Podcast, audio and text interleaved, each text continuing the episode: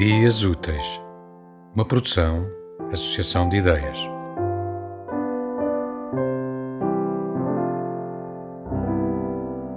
Conheci o Luís Carmelo em 2014, na primeira sessão ícone da sua escola de escrita, com o seu homólogo José Luís Peixoto. A partir daí ficámos sempre amigos, manos, uma amizade redonda, a que o Luís chama manogamia. Parabéns, Luís. Muitos parabéns pelos teus 40 anos de vida literária.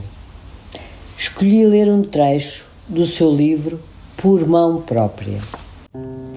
O tempo é um planador de asas largas que se esquece do ar morno à sua volta.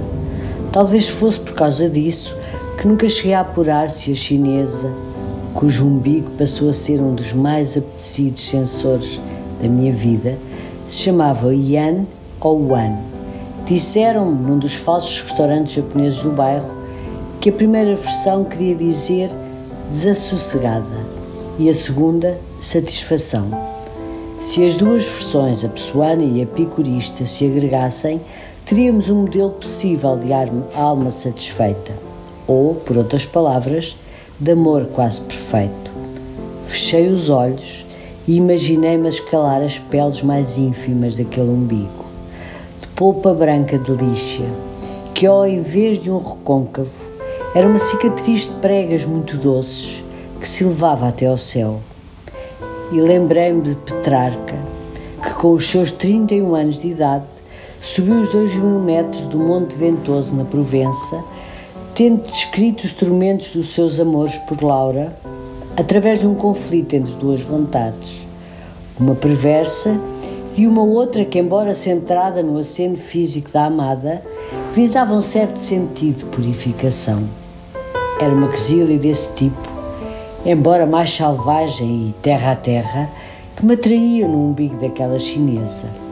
Continuava à espera da filha no jardim da escola, um misto de turbulência e de desejo em estado puro. E ali estávamos ainda os dois, entre arbustos e dragoeiros, à espera de que a sineta tocasse. Por vezes, antecipando o toque da sineta, escutava nos meus ouvidos um zumbido que evoluía para um cor de crianças a gritar ou para o arrulhar de garças em apuros. A espera é um momento denso, porque faz da duração o reflexo de uma ausência, e é por isso que o presente parece dar a volta sobre si mesmo, desenrolando-se e dando a impressão de que afinal caminha para fora de si. Enquanto esperávamos, eu e a Wan ou a Yang tornávamos na ponta de uma serpentina que se largava, e aí íamos nós em queda livre, a tatear as sombras e as faces um do outro, a armadilhar os silêncios um do outro, a sobrevoar os perfis um do outro.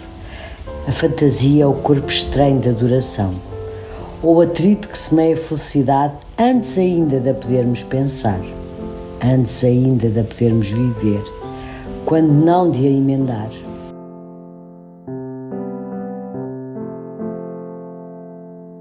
Tema musical original de Marco Figueiredo, com voz de José Carlos Tinoco.